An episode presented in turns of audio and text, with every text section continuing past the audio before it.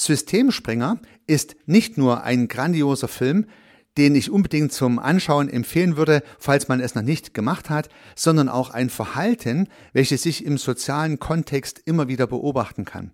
Es gibt also Menschen, Individuen würde ich mal sagen, die versuchen, Systeme zu sprengen. Und nun gibt es gegebenenfalls diverse systemische Perspektiven auf die Idee des Systemsprengens, aber auch Taktiken, die gegebenenfalls erfolgreich helfen können, Systeme zu sprengen oder gegebenenfalls auch nicht. Hallo und herzlich willkommen zum Podcast Systemisch Denken und Handeln, heute mit einer explosiven Episode.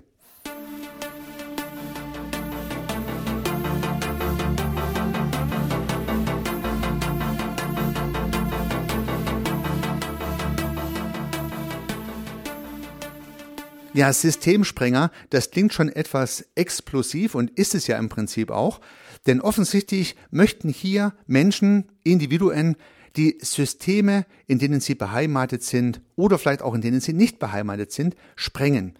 Ja, das heißt, entweder bin ich in einem System drin und möchte dieses System, in dem ich drin bin, sprengen, weil es mir nicht mehr gefällt, oder aber ich beobachte ein anderes System und möchte dieses andere System, dessen Teil ich nicht bin, dennoch sprengen, also von außen sozusagen eine Sprengung, eine Detonation auslösen, die dann diverse Implikationen zur Folge hat in diesem System, das ich sprengen möchte. Ja, nun ist das natürlich ein recht martialischer Begriff. Er ist natürlich im sozialen Kontext nicht irgendwie sprengend gemeint, sondern er ist kommunikativ gemeint, anders kann er ja gar nicht funktionieren. Das heißt, wir haben im sozialen System, wie allseits bekannt, ja nur einen Operanten, die Kommunikation. Und wenn man etwas zum Einsturz bringen möchte, wenn man etwas sprengen möchte, wenn man etwas kaputt machen möchte, dann kann man es nur mit Kommunikation machen. Ja, nun gibt es im sozialen System diverse Verhaltensmuster von Systemsprengerinnen und Systemsprengern zu beobachten. Ich kann das immer wieder ganz gut in meinem sozialen Umfeld, auch in den sozialen Medien beobachten. Da gibt es also Menschen, die Teil eines sozialen Systems sind und wollen dieses soziale System, beispielsweise die Gesellschaft, in der sie leben oder die Organisation, in der sie tätig sind, von innen sprengen. Ja, gehen wir zunächst mal von dem Fall aus, dass die Person im System beheimatet ist. Wenn, diese, wenn diese Person also dieses System sprengen möchte, stellt sich die Frage, was dazu zu tun wäre. Nun, in der vorangegangenen Episode haben wir uns ja mit Regeln beschäftigt. Regeln, die sich eine Organisation oder ein System gegeben hat, um besser anschlussfähig kommunizieren zu können. Ein Systemsprenger hat nun die Idee, diese Regeln zu verändern oder uns sich nicht an diese Regeln zu halten, was irgendwie aufs Gleiche hinauskommt. Also entweder mag sich die Person nicht an die Regeln halten und sprengt das System durch das Ignorieren der Regeln oder versucht es jedenfalls, oder diese Person opponiert äh, aktiv gegen diese Regeln, baut im Prinzip eine Revolte gegen diese Regeln im sozialen System auf, weil es diese Regeln nicht haben möchte, weder für sich noch für die anderen. Beides ist absolut möglich. Beides kann übrigens richtig sein. Beides kann auch verkehrt sein. Aus der Sicht des Bewertenden. Und das möchte ich heute gar nicht thematisieren. Das heißt, wir alle können ja in unseren sozialen Umfeldern jeweils Menschen beobachten, die versuchen, die Regeln nicht einzuhalten, also passiv, oder aktiv gar gegen die Regeln zu opponieren. Beide Fälle sind möglich, beide Fälle kann man beobachten. Ganz unabhängig davon, ob es uns nun gefällt, dass jemand Regeln brechen möchte, ob wir dieser regelbrechenden Person applaudieren oder ob wir diese regelbrechende Person vielleicht sogar verachten, es gibt vielleicht Prinzipien, die das Brechen der Regeln unterstützen oder auch das Brechen der Regeln ja, verhindern. Ich habe beobachtet, dass einige Regelbrecher sich keinerlei Mühe geben, im sozialen System, dessen Regeln sie ändern wollen, anzudocken. Das heißt also, sie stellen sich grundsätzlich quer. Damit gelingt diesen Menschen keine anschlussfähige Kommunikation innerhalb ihres Systems. Sie werden schlicht und ergreifend ausgestoßen. Einige werden vielleicht entlassen, andere werden aus der Gesellschaft ausgestoßen, aus dem Freundeskreis ausgestoßen. Also sprich, sie können nicht mehr teilnehmen, weil sie nicht bereit sind, sich an die dort vorherrschenden Regeln zu halten. Im schlimmsten Falle im gesellschaftlichen Kontext kommen sie ins Gefängnis. Ja, Menschen, die sich nicht an Gesetze halten, an niedergeschriebene Regelungen, die werden dann halt ins Gefängnis gesteckt. Die Gesellschaft wehrt sich gegen Regelbrecher. Und das ist gesellschaftlich so, dafür gibt es dann Polizei und Justiz, um das auch zu exekutieren. Im Firmen und Organisationen werden Menschen ausgeschlossen. Menschen, die permanent gegen die Regeln dieser Organisation opponieren, werden von dieser Organisation ausgeschlossen, im Zweifel entlassen. Und auch in Familien, also in kleinen sozialen Systemen kann man solche Effekte beobachten. Das heißt, Menschen, die sich permanent sträuben, sich an die Regeln der Familie beispielsweise zu halten, werden zu den Familienfesten nicht mehr eingeladen und dürfen nicht mehr Teil des sozialen Systems der Familie sein. Wenn das so wäre, hieße das ja, dass alle Menschen, die innerhalb des Systems Regeln brechen wollen, von diesem System ausgestoßen werden und damit könnte es ja im System gar keine Veränderung geben, weil ja niemand mal in Frage stellt, ob die Regeln überhaupt noch gut und richtig sind. Und hier kommen wir nun einem ja, Spagat auf den Grund. Regelbrecher, die also mit dem Kopf durch die Wand wollen in ihrem sozialen System, die werden Probleme bekommen, denn sie werden im Zweifel ignoriert, im schlimmsten Falle ausgestoßen. Würde man dagegen eine anschlussfähige Kommunikation hinbekommen, äh, dann liegt hier offensichtlich die Möglichkeit, einerseits Regeln zu brechen und andererseits auch wirklich gestalten zu können. Und ich sehe hier eine gute Balance zwischen Provokation und anschlussfähiger Kommunikation als die beste Lösung. Was heißt das?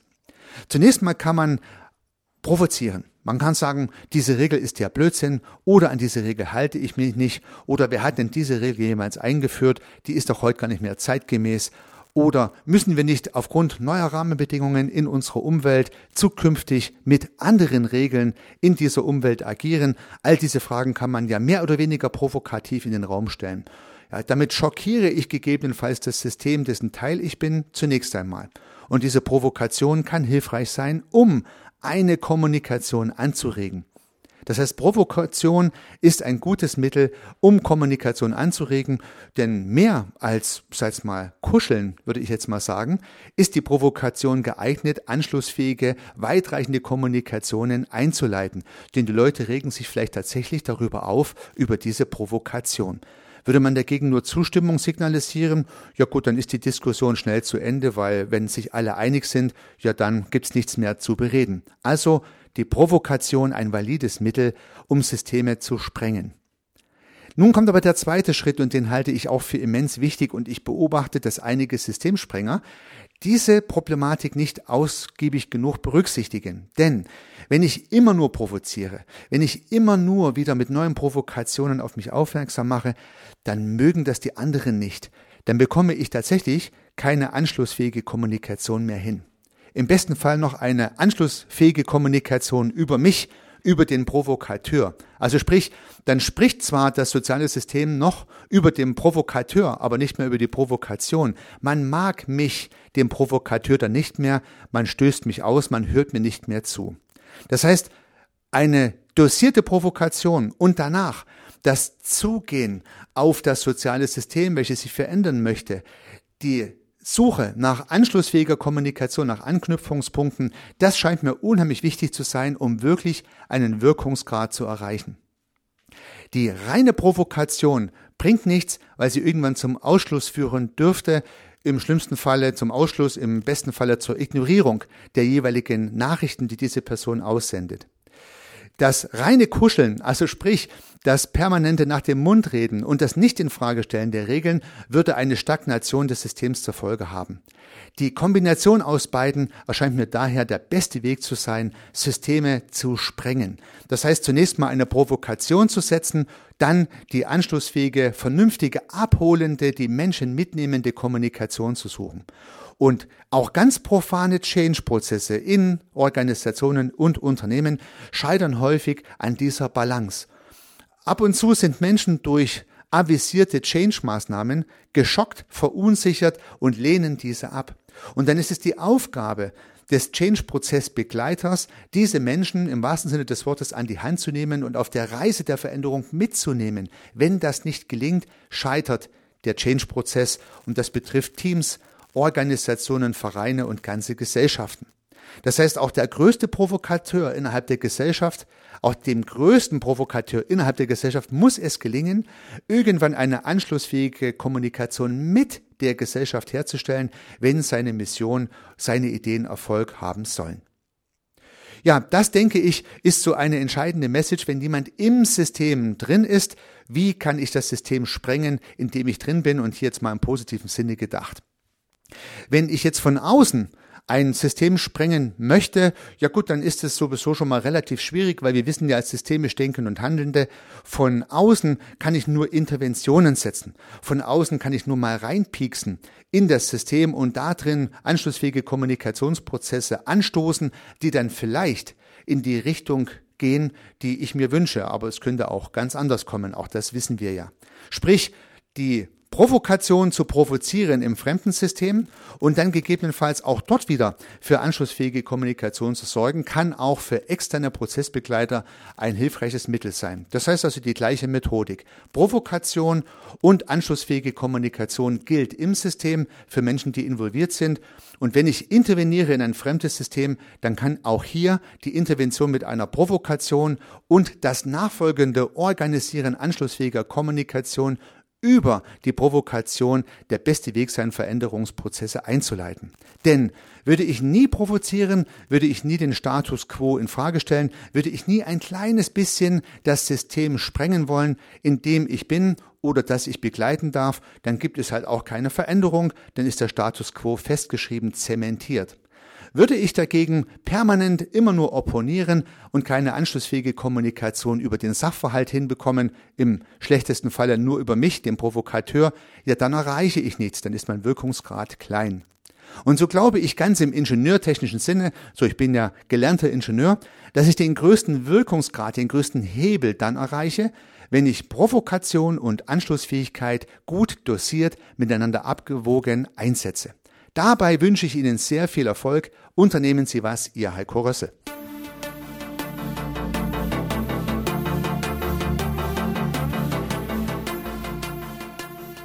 Ich freue mich, dass Sie diese Episode angehört haben und hoffe natürlich, dass sie Ihnen gefallen hat und dass Sie was davon mitnehmen können. Wenn Sie keine zukünftigen Episoden verpassen möchten, dann können Sie den Podcast gern abonnieren. Nutzen Sie dafür den Abonnieren-Button in der Podcast-App Ihrer Wahl.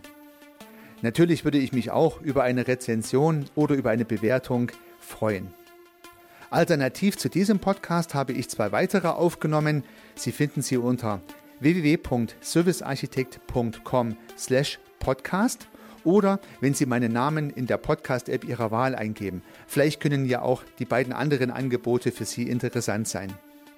Sollten Sie ein persönliches Gespräch wünschen, dann können Sie das gern unter www.servicearchitekt.com/termin auf meiner Website mit mir vereinbaren. Ansonsten freue ich mich auf ein Wiederhören. Bis dahin, Ihr Heiko Rössel.